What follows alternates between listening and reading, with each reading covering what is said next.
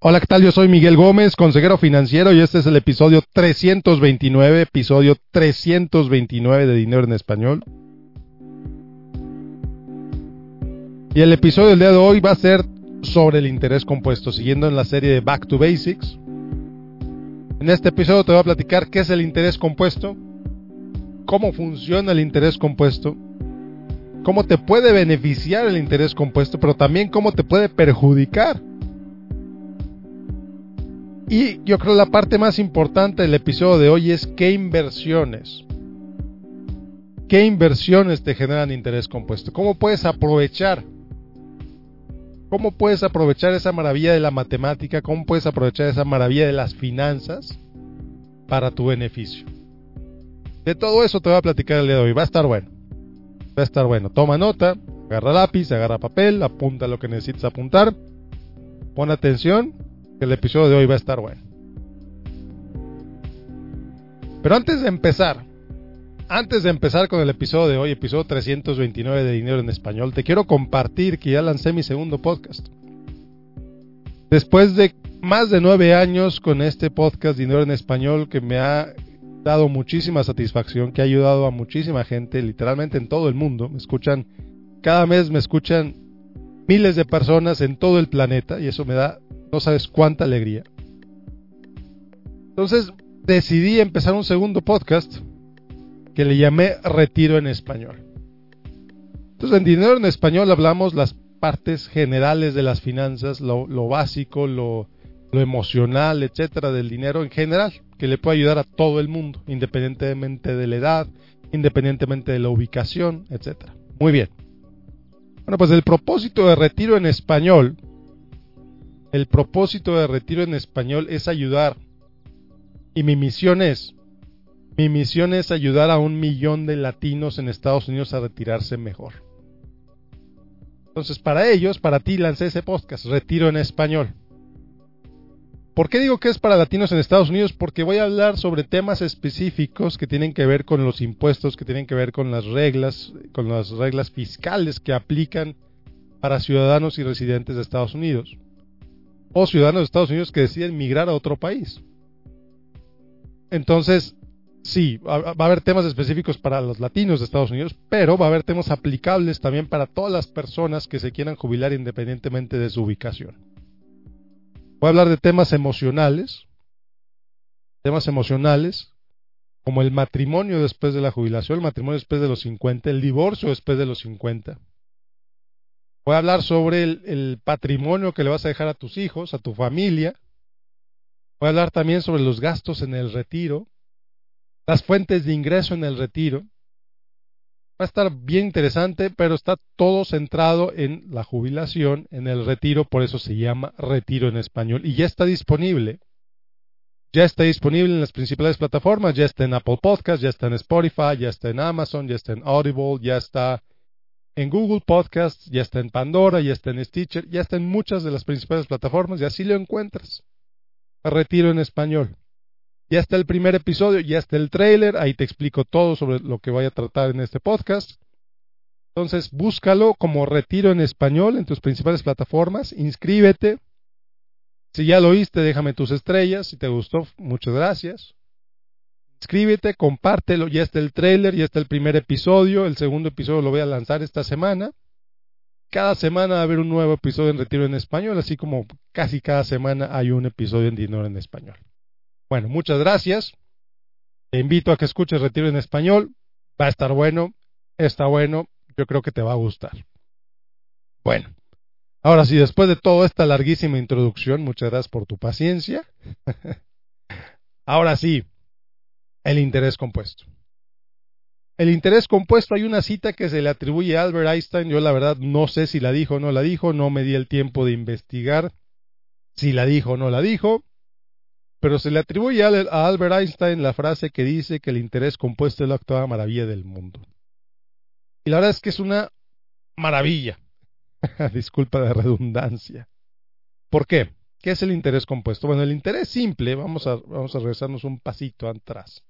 El interés simple es tú y sabes qué? Voy a poner dinero en algo que va a pagar 3%. Al cabo de ese periodo saco mi dinero y gané mi 3%.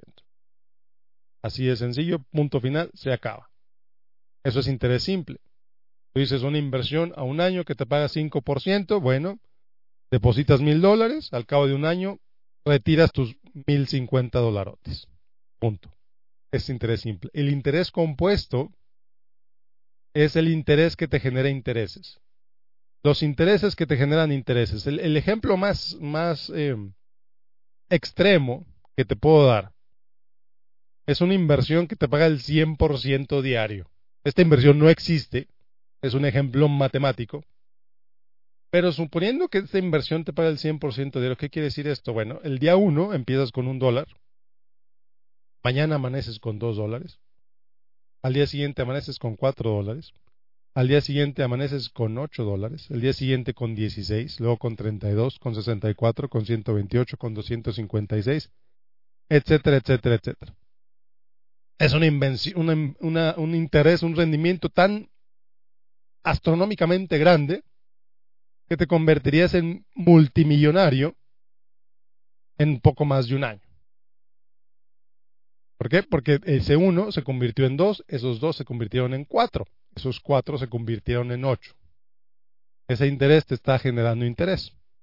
Un ejemplo menos extremo, una inversión que te paga, vamos a decir, a lo mejor también es un rendimiento alto, pero por temas de simplicidad vamos a redondear a 10%. Una inversión que te genera 10% anual. Tú empiezas el año 1 con mil dólares, acabas el año 1 con 1100. Ok, ahora esos 1100 te van a generar interés. Quiere decir que al cabo del segundo año vas a tener 1210 dólares. Y al cabo del tercer año, esos 1210 dólares te van a generar intereses adicionales. El interés te está generando interés. Esa es la magia del interés compuesto. Entonces, ¿cómo te puede beneficiar esto? Pues así nada más. Imagínate que tú inviertes, empiezas a invertir a los 25 años 50 dólares al mes, 70 dólares al mes, 25 dólares al mes, lo que sea, para cuando llegues a los 50 vas a tener una cantidad interesante. Porque esos ese dinero que pusiste cada mes te generó rendimientos adicionales y esos rendimientos adicionales te generaron todavía más rendimientos. Ese es el interés compuesto. Por eso la importancia de empezar a invertir joven, por eso la importancia de empezar a participar en los mercados financieros desde, desde joven, porque te beneficias de esto y le das más tiempo al dinero para que se multiplique. Vas a decir, oye, mira, eso sí es muy bonito, pero ¿cómo le hago? Y es de lo que te voy a hablar ahorita en un momentito. ¿Qué tipo de inversiones generan interés compuesto? Ahora, el interés compuesto tiene un lado oscuro. El lado oscuro del interés compuesto es el interés que te genera interés a ti, que tú tienes que pagar interés adicional. Y el ejemplo más brutal de esto son las tarjetas de crédito. Las tarjetas de crédito te cargan interés sobre el interés. Si tú tienes una tarjeta de crédito, vamos a decir que debes 10 mil dólares en una tarjeta de crédito. Por ley en Estados Unidos, no sé en otros países, pero por ley en Estados Unidos ya te dicen ¿Cuánto tiempo te vas a acabar, cuánto tiempo te vas a tardar en pagar esa deuda si solo haces el pago mínimo? El pago mínimo es alrededor del 3% del balance. Entonces tú dirías, bueno, 3% del balance, si debo 10 mil, 10 mil entre 3, pues en 10 meses pago 30%, en, en 10 años la acabo de pagar, ¿no? No, señor, no, señora. Ese 3% de pago mínimo una tarjeta que debes 10 mil dólares, si solo haces el pago mínimo, te vas a tardar 25 años en pagarla. 25 años en pagarla. Por eso es terrible el interés compuesto cuando tú lo debes. Por eso es terrible el tener un balance en las tarjetas de crédito. Por eso es terrible y por eso es tan difícil para la gente salir de ese hoyo financiero, porque es el interés que les está generando interés que se los está comiendo. Y por más que pagan, la deuda no se reduce. ¿Por qué por más que pagan? Porque no están pagando más del mínimo, o están pagando muy poquito más del mínimo, o están haciendo O a lo mejor a veces pagan de más y luego la vuelven a usar y el interés les vuelve a generar más intereses. Entonces, mucho cuidado con el interés compuesto cuando tú lo debes. Puede comer vivo. Se puede comer vivo el interés compuesto. Cuando lo usas a tu favor es una maravilla. Es una maravilla. Es lo que te permite acumular dinero para tu jubilación. Es lo que te permite acumular dinero para lo que tú quieras. Ese interés compuesto. Ok, entonces la siguiente pregunta es, bueno, Miguel, ¿cómo gano entonces interés compuesto? La primera es con paciencia. Necesitas paciencia. Necesitas tiempo. Obviamente necesitas dinero también, pero eh, digo, eso es obvio. Necesitas paciencia para permitirle al interés generar interés no tienes paciencia, pues no vas a poder, te vas a quedar en interés simple. ¿Qué es el interés simple? Otra vez, un plazo muy corto, donde solamente generaste la primera ola de interés y no, no le permitiste a ese interés generar intereses adicionales. Pues bueno, ¿qué inversiones? ¿Con qué inversiones generas interés compuesto? No con todas, ¿eh? No todas las inversiones generan interés compuesto, es importante que lo sepas. Por ejemplo, un certificado de depósito en el banco, un CD como le llaman en Estados Unidos, un depósito a plazo fijo como le llaman en México y en otros países. Tú dices, ¿sabes qué? Voy a invertir a 30 días. Ok, te dicen la tasa anual es 4%, te vamos a pagar el 4% dividido en 28 días. Ok, fantástico. Tú tienes la opción de sacar el dinero o tienes la opción de dejarlo ahí. Cuando lo dejas ahí en el banco, ese interés que te generaron te va a empezar a generar intereses adicionales. Y ese interés te va a generar intereses adicionales, y así sucesivamente. Entonces, ¿cuál es, ¿cuáles son los instrumentos financieros que te generan interés compuesto? Las, los, los inversiones de plazo fijo, certificados de depósito en los bancos, por ejemplo, los bonos de gobierno, por ejemplo, que puedes comprar en Estados Unidos directo en treasurydirect.gov o en México en cetesdirectos.com, me parece. Los compras y el dinero se reinvierte. Cuando se vence ese bono, lo reinviertes y compras otro bono con el dinero nuevo. El dinero que depositaste con el interés que ganaste y vas generando interés compuesto. Generas interés compuesto también cuando inviertes en fondos diversificados por ejemplo, en una cuenta de retiro, en una FORE en México, en un 401k en Estados Unidos, en las cuentas de inversión diseñadas para el retiro. Te van a pagar intereses, te van a pagar dividendos que se van a reinvertir y que se van a reinvertir y que se van a reinvertir y que ese dinero va a seguir creciendo. Por ejemplo, en mi propio caso, cuando yo veo mi cuenta de retiro, la mayor parte del crecimiento no es del dinero que yo he puesto, es de los intereses que me han generado los intereses de mi cuenta. Bien interesante y funciona de maravilla. Entonces, hay instrumentos, hay fondos de inversión que pagan intereses, que pagan dividendos. Y en algún otro episodio explicaremos la diferencia entre, entre, dividendos, e, entre dividendos e intereses. Pero para propósitos de este episodio, es razonable generalizar que prácticamente todos los fondos de inversión, hay muchísimos fondos de inversión que pagan dividendos, que pagan intereses, que pagan ganancias. Entonces tú tienes la opción de, seleccionar, cuando compras ese fondo la primera vez tienes la opción de seleccionar, ¿quiero que se reinviertan mis ganancias o no quiero que se reinviertan mis ganancias? Para generar interés compuesto, la recomendación es reinvierte tus ganancias. Entonces, fondos de inversión, instrumentos de plazo fijo, bonos de gobierno. Ahora, ¿qué tienen en común todas estas? Que son inversiones propiamente registradas ante las autoridades competentes. Hay muchas pirámides, hay muchas estafas que te dicen nosotros te pagamos interés de 3% mensual. Si una inversión es capaz de pagarte 3% de interés mensual, esas personas deberían ganar el premio Nobel. Es un interés ridículamente alto. Pero bueno, más allá de eso, si no es una inversión propiamente registrada, estás metiéndote en mucho riesgo. Mucho riesgo. Bueno, este no es el tema de hoy. ¿Qué inversiones no te dan interés compuesto? Hay inversiones que no te dan interés compuesto. Por más que les exprimas, no te van a dar interés compuesto. ¿Como cuáles? Como el oro, por ejemplo. Como el Bitcoin, por ejemplo, todas las criptomonedas. Como los bienes raíces, por ejemplo, no te generan interés compuesto. ¿Por qué no te generan interés compuesto? Porque las ganancias de esos tres instrumentos, los metales preciosos, las criptomonedas y los bienes raíces, las ganancias vienen principalmente en la apreciación del valor del activo. Quiere decir que compraste una moneda de oro a 1.500 dólares, para ganar la tienes que vender en más de 1.500 dólares. Si compraste un Bitcoin en 25 mil dólares, para ganar lo tienes que vender en más de 25 mil dólares. Si compraste una casa en 200 mil dólares, la tienes que vender en más de 200 mil dólares para ganar. Y aquí obviamente estoy excluyendo el impacto de los costos de transacción, de los impuestos, etcétera. Pero es para simplificar el tema.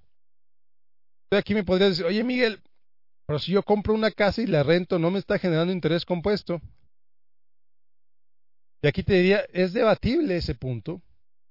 Es debatible ese punto, porque a ver, a ver, tú compras una casa, rentas esa casa y la renta te, están, te está pagando, tú la rentas a alguien y esa persona te está pagando cada mes dinero.